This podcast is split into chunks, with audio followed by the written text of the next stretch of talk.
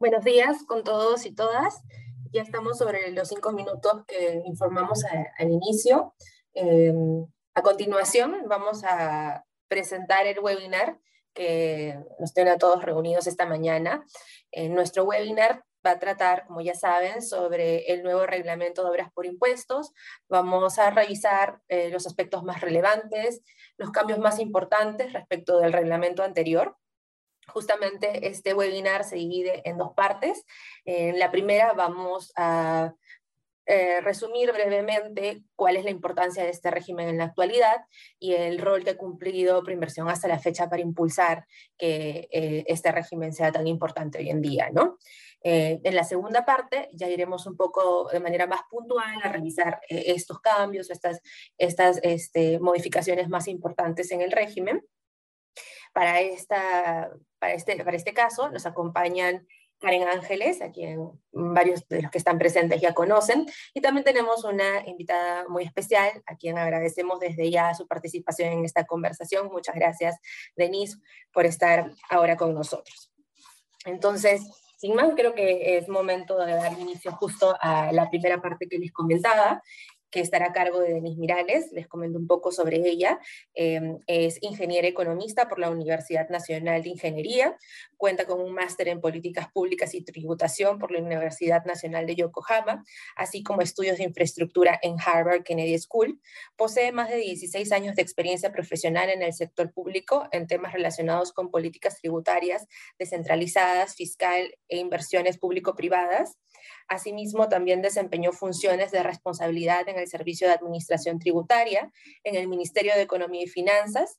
Eh, desde el 2014 se encuentra a cargo de la Dirección de Inversiones Descentralizadas de Preinversión, cumpliendo en esta dirección funciones de promoción y asistencia técnica para el desarrollo de proyectos con inversión público-privada de alcance regional y local. Antes de justamente pasarle eh, la posta de Denise, quiero recordarles que por favor si tienen consultas, no se olviden de dejarlas en, la casilla de preguntas y respuestas de esta sala y en caso no logremos responder todas las preguntas, por favor envíenlas a nuestra dirección de correo electrónico eventos.prcp.com.p. Esta presentación, el video y el audio también los van a poder encontrar en nuestro blog. Entonces te dejo, Denise, muchas gracias. Gracias, Brenda. Gracias por la invitación y, poder eh, comentarles un poco sobre obras por impuestos, que es este mecanismo que nos permite ejecutar inversión pública con nuestros impuestos.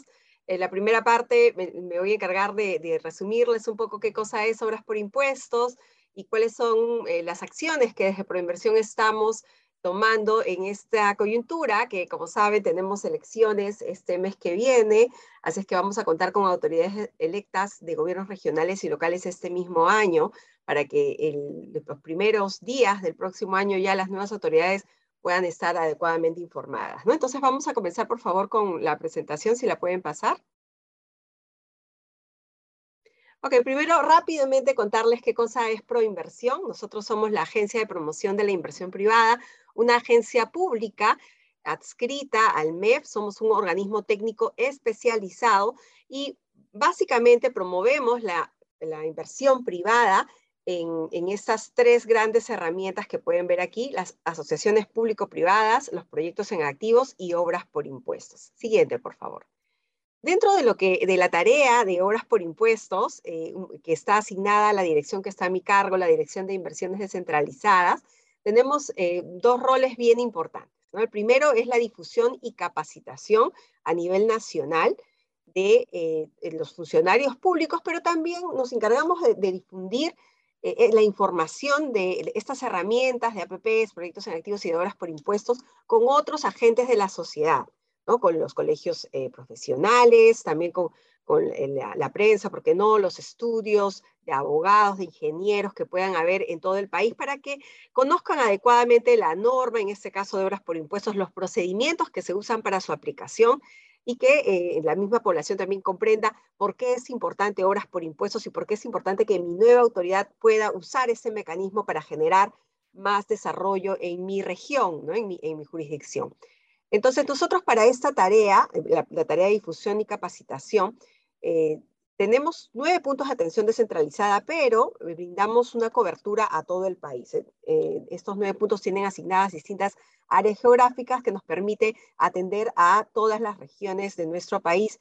Y eh, este año vamos, de hecho, a hacer eh, un, grupo de talleres en, en los 24 departamentos, em, difundiendo un poco qué cosa es APP, qué cosas son las obras por impuestos, para que los, los candidatos, las autoridades electas ya puedan pues este, tener esto en su agenda y como decía, desde el primer día de su gestión, no pierdan mucho tiempo, son solo cuatro años y puedan hacer uso de estos mecanismos, ¿no? Eh, y, vamos a hacer estas actividades de difusión en, en estos tres meses que quedan del año y también, obviamente, más intensamente ya esta vez actividades de capacitación con funcionarios públicos, digamos, ya este, designados de las nuevas gestiones eh, eh, para el próximo año. Y también otra, otra, otra línea de acción que tenemos es la asesoría especializada en la aplicación, eh, que aparte de estos productos de difusión y capacitación, complementamos con un acompañamiento técnico a lo largo de toda la vida de los proyectos que se hacen, sobre todo por obras por impuestos. Siguiente, por favor. Y bueno, entrando ya en materia, ¿qué cosa es obra por impuestos? Es, es importante entender que obras por impuestos es una modalidad de ejecución de inversión pública. Y dicho esto, es, es importante saber que a pesar de que la ley de obras por impuestos, eh, o sea, tenemos un tubo bastante amplio, un reglamento también bastante amplio que explica cómo se aplica este mecanismo en todas sus fases, además hay algo importante que no se puede obviar y que es que todos los proyectos que se ejecutan mediante obras por impuestos son proyectos de inversión pública y ahora estas intervenciones conocidas como IOARs, pero que todas están sujetas al sistema nacional, al sistema que tiene el Perú para ejecutar la inversión pública. Entonces, todos los proyectos tienen que cumplir esa normativa, tienen que cumplir los formatos, todas las exigencias y requisitos que, tiene esta, esta ley, eh, la, ley de inversión pública. Entonces, eh, e, es importante saber esto. Y luego, bueno, la particularidad de obras por impuestos, que ya dijimos es una modalidad de ejecución de inversión pública, es que permite la participación de la empresa privada financiando y ejecutando proyectos de inversión pública e intervenciones eh, conocidas como IOR. Eh, realiza esta intervención y a cambio de la intervención va a recibir un certificado por el valor de todo lo invertido que puede usar para el pago de su impuesto a la renta. El marco normativo de obras por impuestos es un marco independiente que busca agilizar la ejecución de la inversión pública y bueno, hoy día vamos a conocer más detalles en la exposición de Karen respecto a eh, qué nos trae de nuevo este reglamento y cómo vamos a lograr que se mejore, digamos, la aplicación de obras por impuestos. Este, y, bueno, eh, además este, este mecanismo, además de buscar eh, simplificar los procedimientos para ejecutar, lo que busca al final es eh, lograr esa alianza público-privada para reducir la brecha de infraestructura y mejorar la calidad de vida de los peruanos y peruanas. Siguiente, por favor. Algunos datos generales de obras por impuestos. Llevamos 14 años con la ley funcionando. Este es un mecanismo creado, inventado en el Perú, que además ha sido exportado exitosamente, ha sido replicado con el mismo nombre incluso por el gobierno colombiano, al cual Proinversión le brindó asesoría técnica para la implementación de la ley, del reglamento. Y hay otros países que vienen em, eh, e, evaluando la aplicación, la, digamos, tomar y adaptar este mecanismo para que les resuelva sus necesidades de generar inversión pública de calidad de una manera más rápida. ¿no? A la fecha son más de 6.400 millones los que vienen adjudicándose por obras por impuestos y eh, los proyectos que se hacen por obras por impuestos pues cubren más o menos el 73% de estos son eh, proyectos ejecutados por gobiernos regionales y locales, que es uno de los principales objetivos, movilizar la capacidad de ejecución pública en estas eh, instancias de gobierno. ¿no? Siguiente, por favor. Em, para nosotros en el Estado es muy importante promover que se ejecuten más obras por impuestos porque reducimos el, tiempo y, todos los pasos que se, tienen que dar para em, lograr nuestro objetivo final, ¿no? que es promover infraestructura y servicios públicos a la población. En la obra pública tradicional, así eh, en la parte de arriba del gráfico, como pueden ver cómo funciona, la empresa privada paga sus impuestos, estos los recolecta SUNAT, eh, van derivados al Tesoro Público que de acuerdo a las leyes de distribución de los recursos, de los presupuestos, se asignan ya sea a ministerios del gobierno nacional, a gobiernos regionales o gobiernos locales, y estos dentro de su programación pues ejecutan inversiones y la entregan a la población. Obras por impuestos permite reducir todo este ciclo y, permite que una empresa privada entregue obra pública directamente a la población, obviamente con ciertos controles que, eh, que, están en la norma, pero nos permite como Estado cumplir más eficiente y rápidamente nuestro objetivo final. Siguiente. ¿Qué inversiones se pueden ejecutar? Bueno, es importante, como mencioné, este es un mecanismo que permite la ejecución de proyectos que están eh, dentro del programa eh, perdón, del Sistema Nacional de Programación Multianual y Gestión de Inversiones, más conocido como Invierte, e incluye todas las intervenciones de eh, viables, como, conocidas como proyecto de inversión pública, y las IOARs, que son intervenciones menores que lo que buscan es complementar un proyecto de inversión pública. Un ejemplo, eh, siempre menciono, digamos que cerca de mi, de mi, empresa, tengo un colegio, pero ese colegio no tiene un cerco perimétrico y yo quisiera financiar ese cerco perimétrico mediante obras por impuestos. Ahora sí voy a poder, antes de este cambio en la norma no se podía porque ese cerco perimétrico no es en sí un proyecto de inversión pública, es considerado una IOR, una intervención que complementa una, una solución, que en este caso es esta unidad educativa. Pero eh, ahora con la inclusión de las ciudades dentro del ámbito de, aplicación de las obras por impuestos, sí podría con mis impuestos eh, realizar esta intervención que complemente eh, la solución de la inversión pública. ¿no? Y como pueden ver, es muy variada el, tipo de proyectos en que, que se pueden aplicar las obras por impuestos. Siguiente. Los beneficios, ¿no? Para las entidades públicas, de hecho, eh, está el gráfico que les mostré que nos permite como Estado cumplir más rápido nuestro objetivo final, pero a los gobiernos regionales y locales les permite liberar recursos para la ejecución de otros proyectos que demanda la población. Es decir, van a contar con un brazo adicional, con un, con un aliado que es la empresa privada acompañada con sus ejecutores para ejecutar proyectos. Entonces, los recursos humanos de un municipio, de un gobierno regional, de un ministerio, pueden dedicarse a seguir haciendo otros proyectos y de esta manera se amplía eh, la cantidad de proyectos que se pueden eh, entregar en un ejercicio eh, determinado, un ejercicio fiscal determinado a la población. ¿no? Eh, permite también la ejecución de proyectos de alto impacto, porque para los gobiernos regionales y locales, Obras por Impuestos aprueba un recurso adicional al presupuesto, al, presupuesto anual perdón, que, tienen, que tiene cada entidad pública, este es el conocido tope CIPREL, lo deben haber escuchado, que permite que esa entidad pública, además de los proyectos que puede ejecutar por, por los mecanismos tradicionales de inversión pública, eh, con cargo a su presupuesto del año, cuenta con una especie de línea de crédito adicional para ejecutar proyectos de obras por impuestos y de esta manera, pues, eh, eh, por, ejemplo, le permite ejecutar proyectos más grandes eh, y, con calidad porque interviene la empresa privada con sus ejecutores financiando y ejecutando el proyecto. Y de hecho, el incentivo a que se realice con calidad y menor tiempo lo tiene la empresa privada. ¿Por qué? Porque mientras se hace una obra por impuestos, todo el recurso que se va, mientras se va construyendo sale del bolsillo de la empresa privada. Y es recién cuando se termina la obra o los parciales de obra que esta empresa privada puede recuperar la inversión realizada. Entonces, la empresa privada tiene el incentivo, primero, para entregarlo lo más rápido posible, porque mientras más se demore, obviamente, aparte de las penalidades que pueden haber, pues este, no se le devuelve su inversión. Pero además está el incentivo de la calidad, porque la devolución del recurso es solamente si se cumple con lo establecido en el expediente técnico, en el convenio firmado con con la entidad pública. Entonces, la empresa privada tiene el incentivo para que sus ejecutores puedan hacer un trabajo adecuado y eh, si no tengan ninguna observación en la entrega y entregar un proyecto de calidad, obviamente, ¿no? Además está implícita pues la, reputación de una empresa grande que financia un proyecto de obras por impuestos y que necesita generar, eh, eh, digamos, un relacionamiento positivo con una determinada población y obviamente va a asegurarse de hacer un buen trabajo eh, por lo que este mecanismo es ideal para lograr eso. ¿no?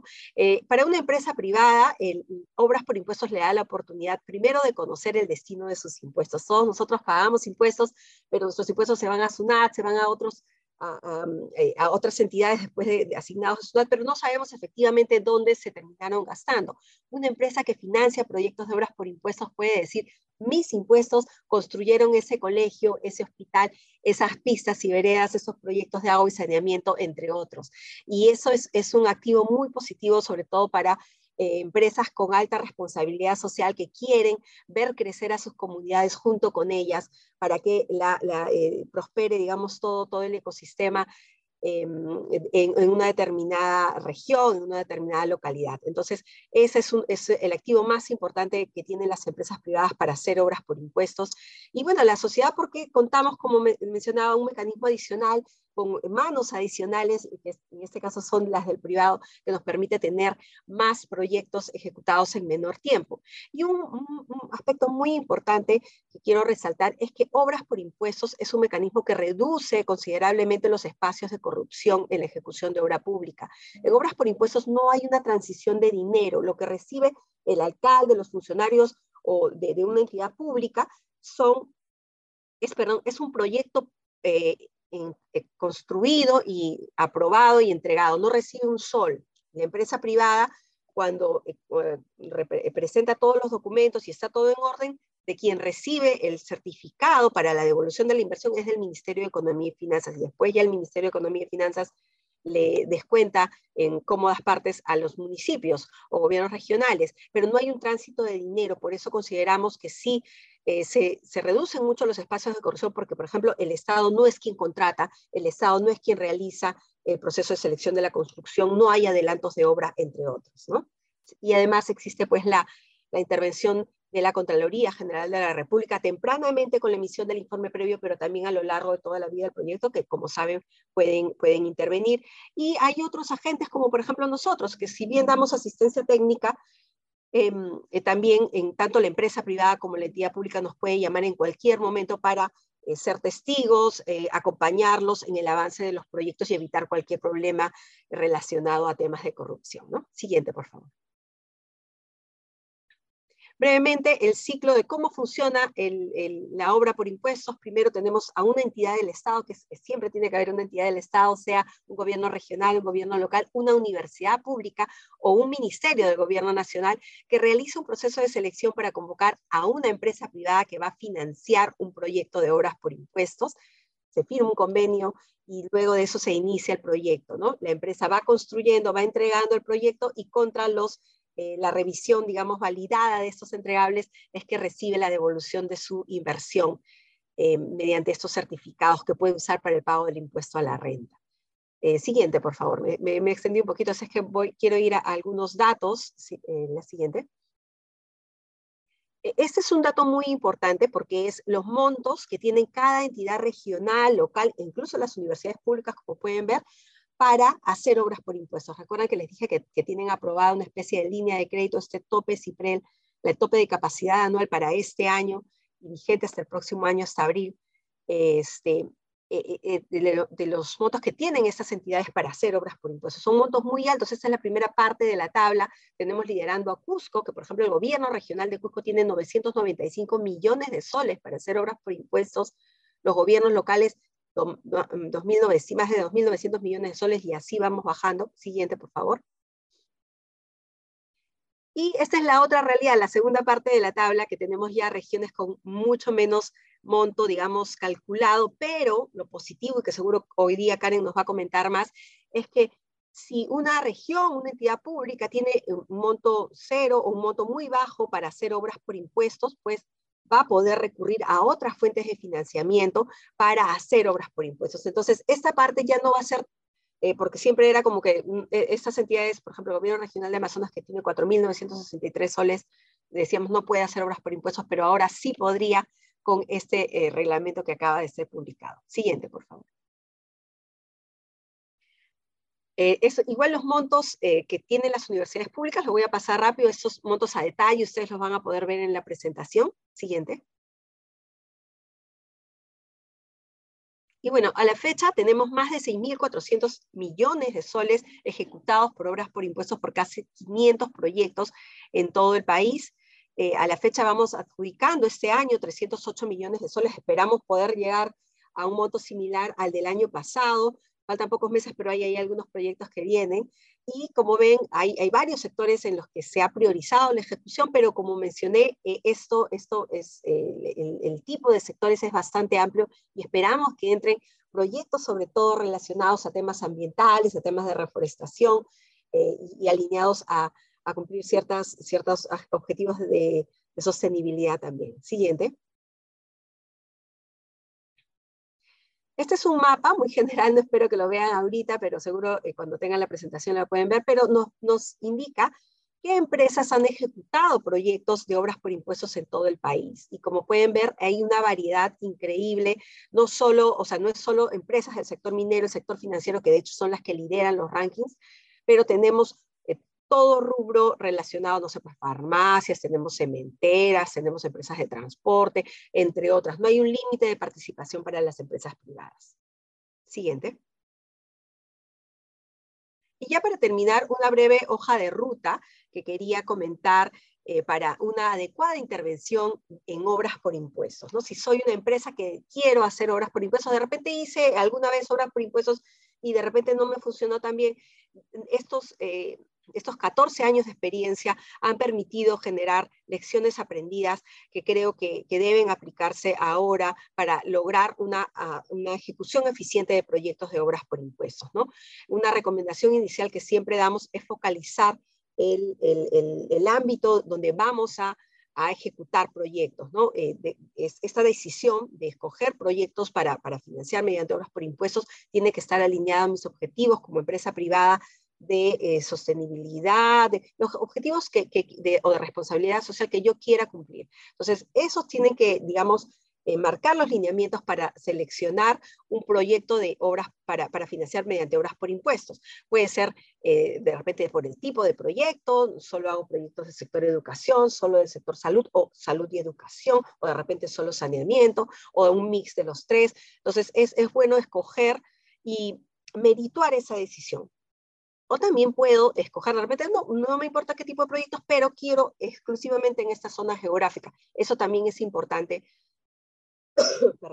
seleccionarlo, ¿no? ¿Y, qué, qué, tengo que responder para poder escoger esto? Lo que quiero lograr, ¿no? Lo que quiero lograr con mi como, como empresa en mi intervención en obras por impuestos. Entonces, esa, esa pregunta se tiene que responder alineada a la selección de proyecto que voy a escoger para financiar por obras por impuestos. ¿no? Y eh, una segunda recomendación es obviamente contactarnos. Nosotros tenemos toda la información de la cartera de proyectos priorizados, los topes disponibles, la viabilidad técnica de los proyectos, también podemos darle información al respecto, incluso de la viabilidad social. Nuestra nuestros asesores descentralizados nos permiten tener información que va un poco más allá de repente de lo que se puede ver en el banco de proyectos del invierte.pe. Estamos en, la zona, podemos eh, coordinar antes de, la intervención, de hecho, visitas a la zona del proyecto, ver si hay algún tema social álgido que se tenga que afrontar primero. Eh, u, otras recomendaciones, el relacionamiento con la autoridad, con sus funcionarios, que es bastante importante también. ¿no? Y en esta etapa también nosotros hacemos la revisión de lecciones aprendidas, que no es solamente que nos tengan que creer a nosotros, de hecho parte de nuestra, de nuestra inducción aquí es eh, contactarlos con otras empresas pares que les puedan contar sus experiencias y qué hacer y qué no hacer para que la intervención sea lo más eh, efectiva posible, ¿no? Luego de esto, seleccionado, digamos, el proyecto, hay que, para, para seleccionar ya el proyecto en específico, hay que revisar a detalle los estudios por un experto en inversión pública en ese tipo de proyecto que han escogido. Es importante organizar un equipo eh, adecuado que además eh, sea, tenga la intervención de la misma empresa, ¿no? porque podemos contratar este, consultoras, estudios que nos apoyen, obviamente, pero siempre tiene que haber involucrado a alguien de la empresa privada, que es quien tiene el principal incentivo y, eh, eh, la decisión de por qué entrar por obras por impuestos, y eso lo tiene que contagiar a su equipo contratado. Eh, es importante también validar la viabilidad política con la entidad pública, eh, seleccionar el constructor, ir al terreno, como comentaba, todos esos aspectos antes de, prepararnos, de presentarnos al concurso, todo eso tiene que estar validado. ¿no? Y luego la preparación para el proceso de selección de obras por impuestos, es importante aquí también revisar todos los documentos del proceso de selección y eh, nosotros de hecho en Proinversión damos este apoyo a las empresas y a, las, a los eh, contratados, digamos, por las empresas privadas para ayudar a entender de repente nuestros documentos estandarizados en obras por impuestos y que puedan presentar adecuadamente la propuesta para lograr una adjudicación exitosa. Que si bien está al final de esto, este, la adjudicación de obras por impuestos no es más que el inicio de la relación público-privada, que también nosotros acompañamos las siguientes etapas ya de ejecución del proyecto. ¿no? Entonces, bueno, yo me voy a quedar aquí. Eh, por favor, si pasas la siguiente lámina, es, vamos a tener una estación de preguntas a la que obviamente me voy a quedar, pero por si acaso, ahí está mi correo electrónico para cualquier consulta posterior que deseen. Muchas gracias. Muchas gracias, Denise. Muy útiles, de verdad, los, los datos, las recomendaciones que nos has dado hacia el final. Y, bueno, incluso la mención de la CIOAR, ¿no? Que es algo que vamos a ver justo en la, en la segunda parte de este webinar. Em, en esta segunda parte, como les comenté, nos acompaña Karen Ángeles, consejera del estudio, que lidera nuestro equipo especialista en ejecución de proyectos bajo el mecanismo de obras por impuestos. Eh, también está especializada en derecho administrativo, contratación pública, gestión pública y en gestión de proyectos de infraestructura. Cuenta con una amplia experiencia en asesoría y consultoría en temas regulatorios, autorizaciones, permisos y licencias sectoriales y municipales, principalmente referidas a contratación pública y en el desarrollo de gestión de proyectos bajo la modalidad de obras por impuestos, como ya lo saben y como algunos de ustedes ya conocen eh, a Karen. Entonces, este, justo antes de que, Karen pueda presentarnos esta segunda parte, recordarles una vez más que por favor nos puedan dejar sus preguntas. Nosotros gustosamente las vamos a responder al final de, de esta presentación. Adelante, Karen, muchas gracias. Gracias, Brenda. Gracias, Denise, por la intervención. En esta segunda parte vamos a hablar acerca de lo, más relevante de estos cambios, ¿no? En un mapa general, lo que podemos decir es que ha habido algunos aspectos que han estado regulados en determinados eh, partes de la norma y se han integrado nuevamente, pero ya estaba regulado en la norma, y otros aspectos son totalmente nuevos eh, e importantes y relevantes para ampliar la participación del sector privado en estos, en estos proyectos. Siguiente, por favor en una primera mirada general, tenemos en, los aspectos eh, del alcance de obras por impuesto eh, eh, lo que son proyectos de inversión. Se creó la norma en el 2008 y lo único que podíamos hacer los privados eran proyectos de inversión, ¿no? Con esta modificación, no solo puedes hacer proyectos de inversión, sino intervenciones de operación y mantenimiento, solo operación y mantenimiento, los IOR, que son intervenciones puntuales para mejora de algún producto ya establecido, un colegio, como bien lo dijo Denise, el cerco perimétrico, solo hacer el cerco perimétrico, de repente instalación de eh, intranet del colegio, puede ser una IOR, o IOR de emergencia, ¿no? El IOR de emergencia, eh, a raíz de lo que ya hemos pasado de una pandemia, eh, podemos realizarlo siempre en el marco de una declaratoria de estado de emergencia aprobado por el gobierno peruano. Solo de esa manera podemos hacer IOR de emergencia. El tema de operación y mantenimiento se podía hacer, sí, pero a través de un proyecto de inversión. Es decir, yo hacía un colegio, pero además no solo lo hacía, ejecutaba, construía el colegio, sino también tenía que operar y tenía que hacer el mantenimiento. Solo así lo podíamos hacer. Ahora no, podemos hacer solo la operación y el mantenimiento de un colegio que ya existe, ¿no? Entonces, eso es sumamente importante de este reglamento porque te abre el abanico de posibilidades de intervenciones que puedas eh, eh, realizar a través de este mecanismo con un impacto social fundamental, ¿no es cierto? Poner de repente un techo a un colegio que no lo tiene, o unas sombrillas para el colegio, determinadas cosas que son puntuales, pequeñas, y que puede el privado, eh, dentro de su área de influencia, observar e intervenir de manera eh, concreta. Siga, siguiente, por favor. Otro aspecto importante es los principios que establecía el reglamento. En la, en la anterior norma, tenía, reglamento, teníamos ocho principios, y actualmente tenemos tres más, tres principios más, sostenibilidad, equidad e integridad. Solo aquí mencionamos un tema, gestión por resultados, que ya estaba regulado anteriormente en la norma, sino que se ha agregado un concepto importante, una variación importante, que yo evalúo gestión por resultados a través de un análisis costo-beneficio y análisis de legalidad. Eso no estaba en la anterior norma. Esos términos no estaban en la anterior norma. Es decir, que yo eh, en, gestión por en gestión por resultados tengo que preferir una alternativa que priorice oportunamente la obra, que la entidad pública no me puede pedir información que ya lo tiene ellos en custodia, eh, y todo relacionado a la simplificación administrativa y que las decisiones que tome la entidad en marco, en el marco de gestión por resultados, tiene que tener una evaluación costo-beneficio y análisis de legalidad. No porque sí lo decido, es porque ya analicé estas ventajas para el proyecto. Entonces, eso es importante y relevante. Otro importante es, ya lo mencioné, la sostenibilidad, ¿no? Lo que te dice este principio es que el proyecto debe ser planificado, debe ser priorizado, debe ser diseñado, debe ser ejecutado en el garantizando la sostenibilidad en tres, en cuatro dimensiones, ¿no? La sostenibilidad económica financiera, la sostenibilidad social, la sostenibilidad institucional y la equidad. La equidad lo que te dice es las partes tienen obligaciones y derechos. ¿Quiénes son las partes? El Estado, a través de su gobierno regional, local, a través de los ministerios y el privado, tienen obligaciones y derechos y deben ser eh, proporcionales y equivalentes, ¿no es cierto?, en la ejecución de este proyecto. Y la integridad em, eh, promueve que los participantes eh, tengan conductas dentro del marco de la honestidad, de la veracidad y evitando cualquier práctica indebida. ¿no? Esto son las nuevas novedades en lo que son los principios. Siguiente, por favor.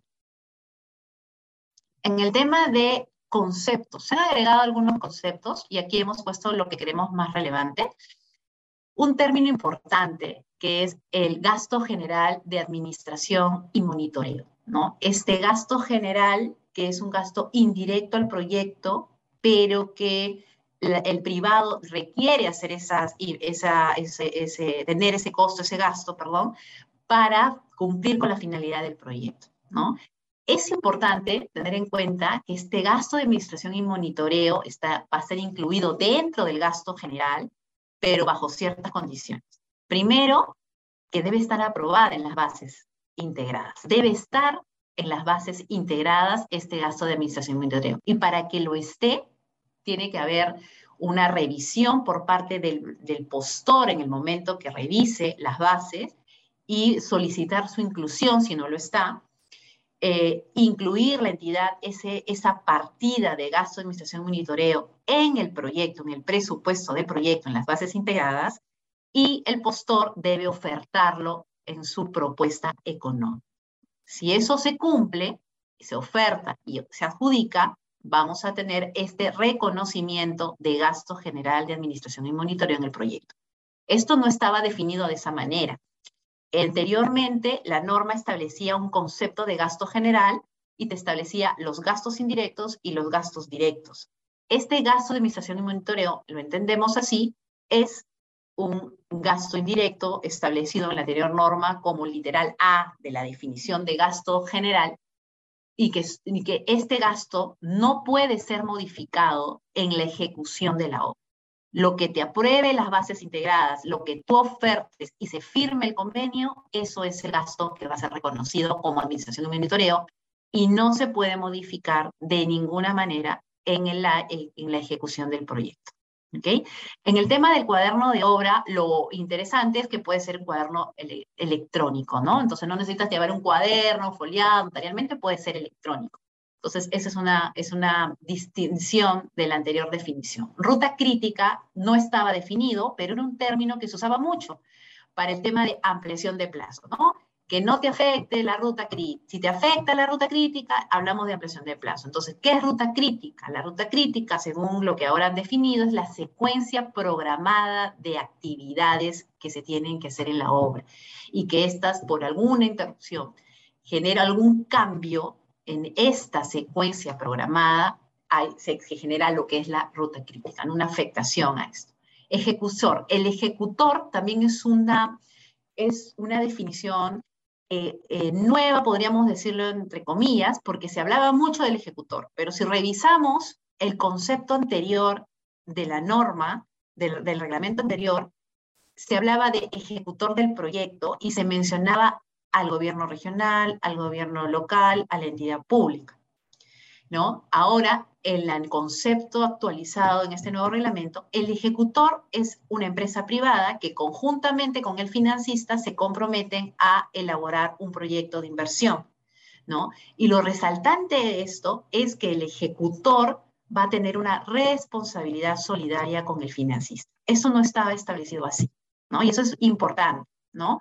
Tenemos ejecutores que no se comprometen con el proyecto, entonces dicen, yo tengo mi contrato con, el financista, es lo que me importa, no me importa la relación que tú tengas con la entidad, ¿no? Eh, y ahora sí se puede incluir esta responsabilidad solidaria este, en sus contratos con relación a este ejecutor del proyecto. Conformidades. Las conformidades eran términos que sí se usaban en el anterior reglamento, pero no había una definición. ¿No? Se hablaba de la conformidad de calidad y la conformidad de recepción.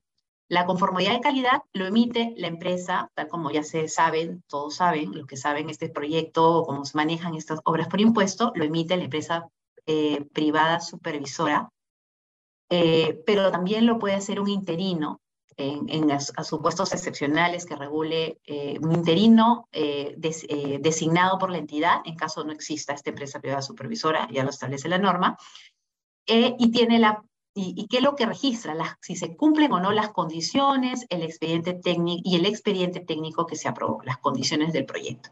Eso es lo que eh, te, significa la conformidad de calidad. La conformidad de recepción es em, aquel emitido por el funcionario que establece el convenio y que verifica el cumplimiento del expediente técnico, de las especificaciones técnicas eh, que permiten eh, el desarrollo de las instalaciones y funcionamiento de este proyecto. ¿no? Algo importantísimo que también lo mencionó Denise es los IOR y los IOR de emergencia, que te abre otra vez este abanico y hay una definición em, ya establecida en el nuevo reglamento ¿no? de intervenciones puntuales, son intervenciones puntuales. Y la intervención eh, puntual de emergencia tiene que estar en el marco de una declaratoria de estado de emergencia. La liquidación del convenio también es, una, es un término que, que, sí se coloquial en el tema del reglamento anterior, pero aquí ya está definido como la, eh, una etapa después de la recepción del proyecto, pero que, cuya finalidad es el cierre contable y financiero del proyecto. ¿No es cierto? Esto ya está mucho más claro en estas nuevas definiciones. Siguiente, por favor sobre los actos previos en general o aspectos generales, le podría decir, hablamos del control concurrente. El control concurrente ya estuvo regulado anteriormente en una norma, pero en este reglamento se pone de manera expresa y se dice que hay, existe control concurrente sí o sí para ejecuciones de inversiones que superen los 10 millones de soles. ¿okay? En materias de iniciativa privada se agregan las actividades de operación y mantenimiento, inversiones que se encuentren viables o aprobados en el marco de este sistema de invierte.p, Sistema Nacional de Programación Multianual de Gestión de Inversión, actualización de proyectos de inversión que se encuentren viables también en este sistema. Mayor cantidad de recursos de financiamiento, es importantísimo. Lo que comentábamos, Denise, habían eh, gobiernos locales o regionales que no reciben CAN y simplemente eran como que imposibilitados de hacer proyectos de obras por impuesto. Con esta mayor cantidad de recursos financiamiento se abre otra posibilidad, otros distintos fondos en los cuales podrían ser usados para obras por impuesto, ¿no? Como el Fondo de Compensación Regional, Municipal, los fondos de desarrollo socioeconómicos de Camisea, entre otros. Entonces, esto te abre mayor posibilidad de que algunas entidades, entidades públicas que no podían hacer obras, por ejemplo, por, por Cano, lo puedan realizar ahora. Siguiente, por favor.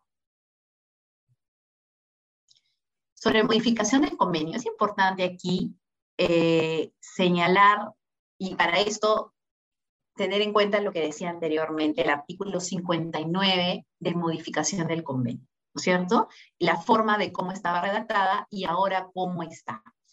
Ahora te dice causales específicas de modificación de convenio. Te dicen, puedes modificarlo, el convenio se puede cambiar por un mayor trabajo de obra deductivo, ampliaciones de plazo siempre que implique una modificación del calendario de avance, y te dice como otro supuesto independiente la incorporación de circunstancias que deriven de hechos sobrevinientes al perfeccionamiento del convenio de inversión.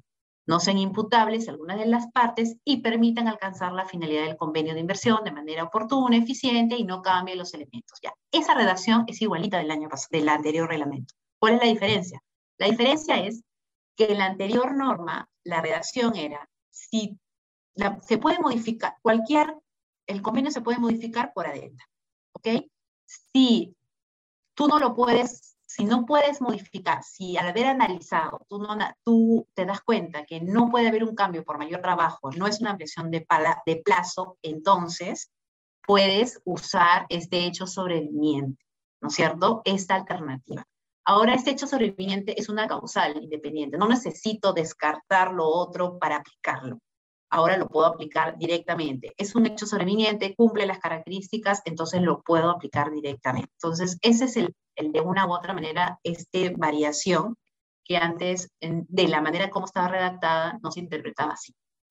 Y eso es importante porque hay situaciones que no están reguladas de ninguna manera, situaciones sui generis en proyectos en el momento de ejecución y esta alternativa y estos, esta, esta causal permite aliviar y poder continuar con el convenio eh, a través de esta ventana que tenemos. Siguiente, por favor. Sobre las controversias también es algo muy importante. El trato directo es una alternativa priorizada por este, por esta, por este mecanismo de obras por impuestos. Siempre fue priorizada. Antes de ir a una conciliación o arbitraje, paso por un trato directo con el afán, con la intención de dar solución a las controversias a través de la conversación entre las partes y la coordinación entre las partes, evitando conciliaciones y arbitrajes que generan mayores costos. Perfecto. ¿El trato directo estuvo regulado en la anterior norma? Sí estuvo regulado. El plazo era de cinco días para solicitar. O sea, yo necesito un trato directo con una entidad. Yo le pido a la entidad para ir a un trato directo y la entidad tenía un plazo de cinco días para contestar. Ahora ya no son cinco, son diez. Pero además la norma se quedaba ahí. ¿Qué pasa si la entidad no me contestaba en esos plazos de cinco días? ¿Yo qué debía entender? Eso la norma no lo regulaba. Entonces, de manera conservadora, muchos de los gestores legales decían, ok, yo interpreto de que no me contestaron, de que está en desacuerdo, por lo tanto me voy a un arbitraje y una conciliación. En este caso, ya la norma lo precisa. Si no te contestan, tú debes entender esto simplemente te vas a una conciliación y un arbitraje porque ha sido denegada tu solicitud, ¿no? De manera expresa. Este, adicionalmente, importante también, y está en coordinación con lo que dijimos en los principios, se establece que si la otra parte decide no llevar a cabo un trato directo, esta debe ser sustentada por bajo criterio de costo-beneficio y ponderado de costo y riesgo de no adoptar un ¿Por qué es importante eso? Porque hemos tenido casos también en la cual teníamos una controversia y queríamos ir a un trato directo. La solución era clara. Podríamos llegar a un acuerdo, no genera ningún perjuicio, era un tema totalmente de revisión, de interpretación, y creemos que ambas partes sentíamos que, que sí se podía llegar a un acuerdo. No obstante, en algunos temas las entidades públicas prefieren que un laudo lo diga, ¿no? Por un tema de responsabilidad, por, un tema, eh, no sé, de, guardar un poco sus funciones, etcétera, y no llegábamos a un acuerdo por trato directo, íbamos a un arbitraje y el árbitro podría darnos la razón. Pero ¿qué genera eso? Genera tiempo y genera costos, porque un arbitraje no es, no es baratos, genera costos adicionales al, proyecto y al financista. Entonces, si tenemos una, una posibilidad de llegar a una solución por un trato directo que le establece la norma, ¿por qué irse a un arbitraje?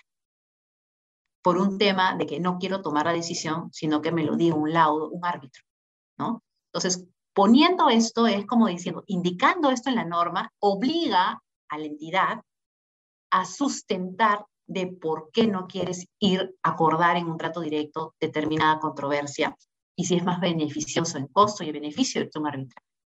Para que tú puedas decir es mejor un arbitraje, tienes que decir que efectivamente no tenemos ninguna razón, que es discutible 50-50% de que ambos tengamos la razón, por lo tanto es mejor que un árbitro lo decida. Pero si de una de las partes es evidente la solución y te vas a un arbitraje, eso también puede ser plausible de un control eh, eh, de, un control eh, posterior por parte de la Contraloría, este, ver que el funcionario público de repente tomó una decisión equivocada por no acordar en un trato directo una, una alternativa y perjudicar al Estado o a la entidad pública yéndose un arbitraje con algo que era evidente la solución. Entonces, eso es importante, que eso anteriormente no lo, no lo mencionaba.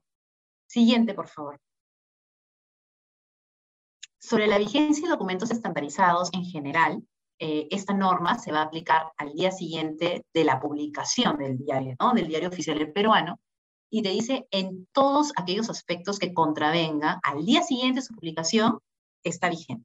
En todos aspectos que no contravengan los convenios de inversión o los contratos suscritos bajo el mecanismo de obras por impuestos. ¿Ok?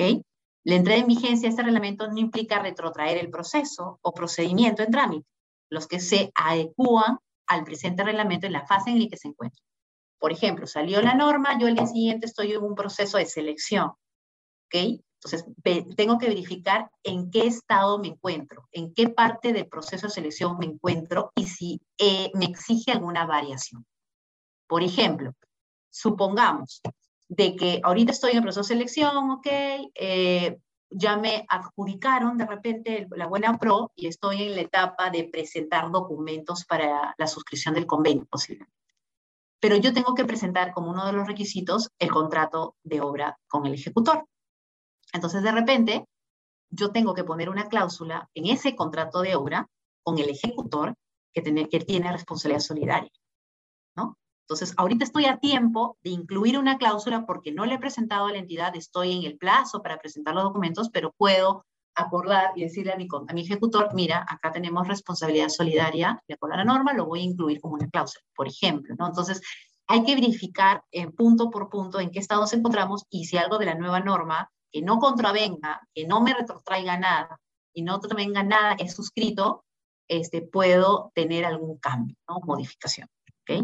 La entidad eh, pública puede realizar adecuaciones, si lo sabemos, eso siempre ha estado, eh, documentos estandarizados siempre que no contravengan el marco normativo aplicable de obras por impuesto y los documentos estandarizados señalan qué aspectos no pueden ser objeto de modificación, eso siempre lo estuvo, siempre estuvo ahí, eh, pero es importante la relevancia que tienen estos documentos estandarizados y la ayuda que nos dan en los procesos ya tener un proyecto de base, un proyecto de carta, un proyecto de eh, acta de conformidad y recepción y que pueden en algunos casos ser cambiados, ¿no es cierto?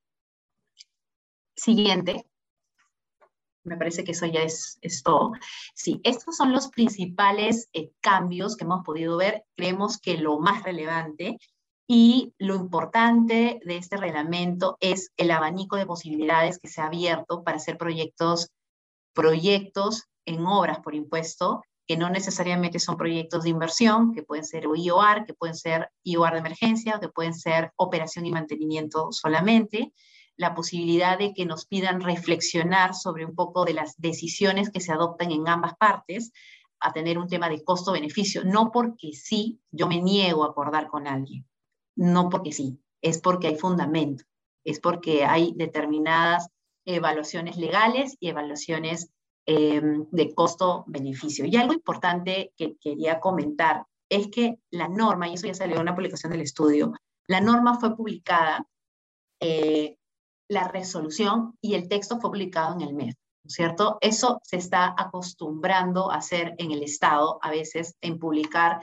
una resolución y el texto normativo ponerlo en la web o ponerlo en, otro, en, otro ámbito de portal, de portales del Estado, que es una práctica que se está haciendo. Sin embargo, sí recomendamos, y eso eh, es que se, se maneje mejor de esa forma, de, de manera mucho más legalista estos temas, ¿cierto? Porque existe una norma establecida por el Ministerio de Justicia que te dice que todo se tiene que publicar en el peruano, excepto gráficos, excepto determinadas eh, información que no es de alta relevancia. Entonces, sí consideramos de que más adelante se podrá coordinar y conversar con el Estado como un tema de mejora, de que todas las, las normas se deberían publicar expresamente en el peruano, independientemente de que esté en la web este, es una práctica que se ha venido haciendo por un tema, entiendo, de ahorro, una serie de, de, en todo caso, cambiar esa política, ¿no? Para que todas eh, puedan tener esa, esa, esa, publicación.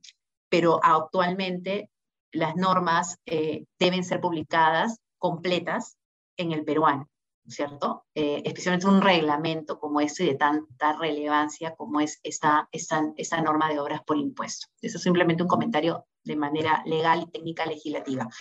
Pero básicamente, en general, esto ha sido es una buena modificación por los abanicos que, le hemos comentado y esperemos que más empresas este, puedan este, intervenir y, y, proyectar su impacto social con este tipo de alternativas que son importantes para la población.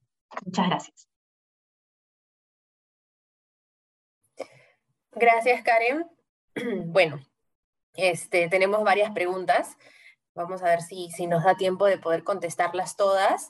De lo contrario, como ya saben, vamos a poder eh, eh, contestarlas a través de los correos. Em, a ver, vamos de repente con un tema que veo que se repite bastante en las consultas que está referido a la CIOR y de repente ahí nos puede ayudar Denise. Em, las voy a tratar de agrupar en una sola pregunta. Primero nos dicen quién o quiénes hacen y proyectan IOR y si es que las IOR eh, están referidas únicamente a equipos de cómputo o software en los colegios o la compra de equipos o vehículos. De repente nos podrías dar un mejor alcance de, cuál es el alcance, eh, valga la redundancia, de las IOR y si están referidas únicamente a las compras de equipos, vehículos o, esta implementación en colegios, ¿no? En todo caso, yo lo comparto en el chat y luego ustedes lo, lo, comparten a los asistentes, porque es una guía, es una guía que publicó el MEF ya hace unos años, este, de qué cosa es una IOR, ¿no? Y en efecto, eh, la eh, y, esa guía además de, de explicar, tiene ejemplos, es muy completa, y, por ejemplo, nos dice que los activos estratégicos pueden ser infraestructura, equipo, mobiliario, vehículos, terrenos, intangibles, ¿no? Y, dependiendo del tipo de proyecto, sí podría incluir una IOR, como algunas de las preguntas nos dicen, el tema de este, vehículos, por ejemplo, ¿no? Porque, pero tiene que sustentarse adecuadamente cómo ese, e, ese, esa intervención eh, repotencia, cómo esa intervención de cierta manera optimiza, amplía marginalmente, repone o rehabilita, que son los, términos, digamos, usados en, la definición IOAR, a, una determinada, le llaman unidad productora, pero ¿qué es una unidad productora? Que es un proyecto que tiene que estar en funcionamiento, un proyecto de inversión pública. Entonces, eh, la respuesta sería sí, eh, eh, pero les pasaría o le pediría al equipo del, estudio que les comparta este link de esta guía instructiva para identificar una IOR que, publicó el MEF hace algunos años. ¿no? Listo, Denise, muchas gracias. Este, si no te preocupes, nosotros vamos a tratar de, creo que sí vamos a poder hacerlo en, los correos, rotar el, link que igual nos estás dejando en el chat. Ya, a ver, eh, hay una consulta aquí de repente con la que podemos verla con Karen, eh, creo, no sé si es que está referida justo al tema que estabas comentándonos al inicio, Karen, de los gastos generales, donde nos dice, ¿dónde se contemplan los mayores gastos generales por ampliación de plazo? O estos no aplican, dada la modificación, supongo, ¿no? Entonces, ¿qué, qué nos podrías decir sobre los gastos generales de ampliación de plazo? Los gastos generales por ampliación de plazo eh, son gastos que son gastos directos, ¿no? O con costos que de una manera intervienen en el proyecto, porque en realidad has tenido una afectación a tu ruta crítica, que son las acciones que debiste ejecutar en un cronograma ya establecido desde el inicio, ¿no? Entonces sí, la ampliación de plazo sí puede generar gastos generales que pueden ser reconocidos por la entidad pública, ¿no? A diferencia de la suspensión de plazo, que es otra figura señalada en el reglamento desde ya hace tiempo. Entonces, la ampliación de plazo sí afecta. El gasto de administración, de administración y monitoreo es otro concepto. Son como, por ejemplo, si yo necesito apoyo técnico o apoyo legal o apoyo de gestión en algún determinado proyecto, lo que incurra la entidad, en la empresa privada para poder llevar a cabo esa gestión y hacerle seguimiento al proyecto, este, ese es otro tipo de, gasto que vendría a ser el gasto de gestión y administración y monitoreo, que es distinto. Ese sí tiene que estar establecido desde el inicio, el tope, el monto, ¿no? el porcentaje desde el inicio de la suscripción del convenio. Ese sí no puede variar. El que podría variar son los gastos generales de la obra, este, que puede darse por ampliación de plazo, etcétera, ¿no? Este, eso, eso es. Es importante esto porque, eh, como bien decía Denise, la empresa privada no puede perder el control de su proyecto. una cosa son los asesores, que nosotros ayudamos, coayudamos, estamos detrás, podemos sentirnos incluso tener la camiseta del financista o de, a, nuestros, a nuestro cliente y decirle, mira, tienes que hacer, pero no nos podemos subrogar en ellos. Ellos tienen un rol importante este, eh, que, al final son los que tienen sus propios eh, a riesgos, sus políticas internas, son los que al final financian este proyecto eh, y por lo tanto tienen que tener un rol importante en, en, impulsar esta, este proyecto. Ya.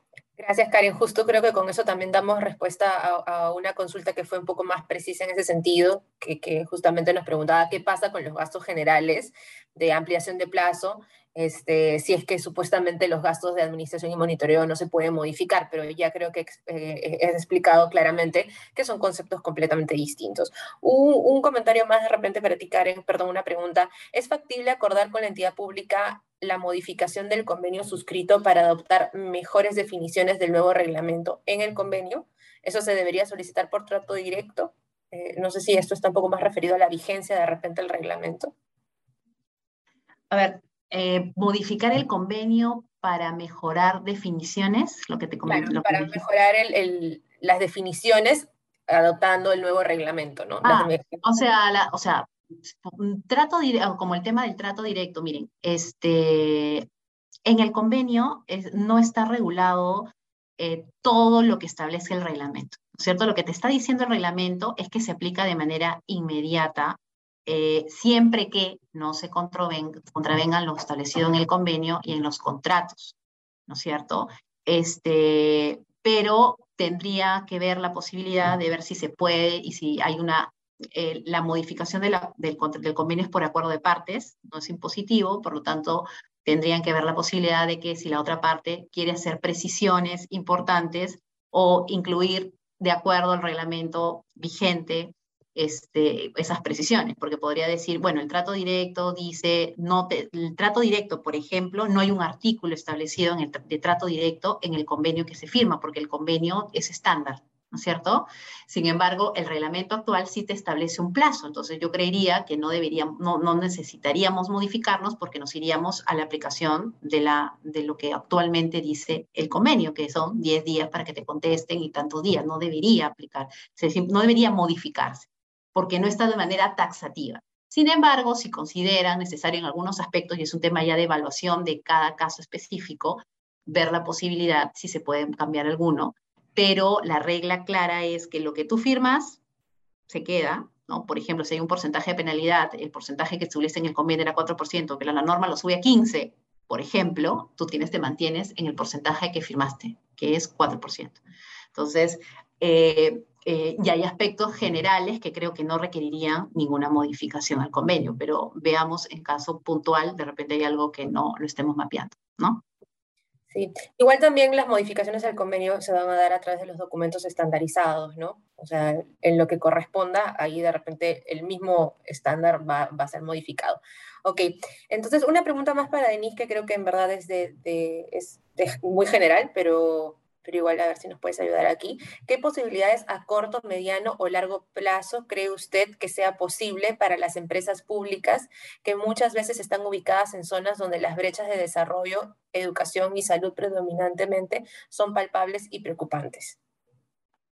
Bueno, tenemos a nuestra empresa, digamos, pública que, que, está, que tiene un mandato específico para hacer obras por impuestos, una autorización, que es Petroperú. De hecho, este año se adjudicaron los primeros proyectos financiados por Petroperú con el Ministerio de Vivienda, Construcción y Saneamiento. Es decir, en este caso Petroperú, que es una entidad pública, una empresa pública, está participando como la parte privada, ¿no? Financiando con sus impuestos, porque pagan impuestos, este, proyectos de inversión pública, en este caso el Ministerio de Vivienda. Eh, también hay otro tipo de, de entidades, de empresas, perdón, públicas, que son las cajas municipales, bueno, que tienen un mix de, de, este, público-privado, digamos, porque tienen también financistas privados, Este, pero ellos también pueden hacer, tenemos una, una, una, una empresa eh, que es la Caja Municipal de Huancayo, que es la que ya tiene experiencia y está buscando justo nuevos proyectos para hacer, ¿no? Eh, por ahí se podría explorar el, de ciertas empresas que proveen eh, el tema de, energía, el tema de electricidad, sí, alguna vez me ha consultado, el, el mismo SEDAPAL, ¿no? Este, pero ahorita la norma no, no está, no lo he visto en ningún proyecto, digamos, que, que esté con, con, avance en el Congreso, en ningún proyecto de ley. Así es que eh, a mí me parece positivo, mientras cumplan los, los requisitos de, de tener la, la, la, espalda financiera y los impuestos para poder hacer, eh, eh, financiar los proyectos y obviamente después que le devuelvan su inversión, ¿no? Pero sí, sí me parecería un actor importante. Eh, si tienes alguna idea, por favor, Luis, Wilka, escríbeme, eh, cosa que lo, lo, podemos ir revisando y, y podemos conversar también sobre el tema. Gracias. Listo, creo que nos ha ganado un poco el tiempo con el tema de las preguntas, pero igual no se preocupen, como dice Denise, podrían escribirle directamente a ella. Nosotros también vamos a canalizar las que nos han dejado aquí en el box a través de los correos. De todas maneras, les vamos a dar respuesta. Y bueno, eso ha sido todo por hoy. Muchísimas gracias a todos, todas por su participación. Gracias, Denise. Gracias, Karen. La presentación y, y, el video también los van a encontrar en el, en el blog, como les indicamos al inicio. Muchas gracias y buenos días. Gracias. Gracias.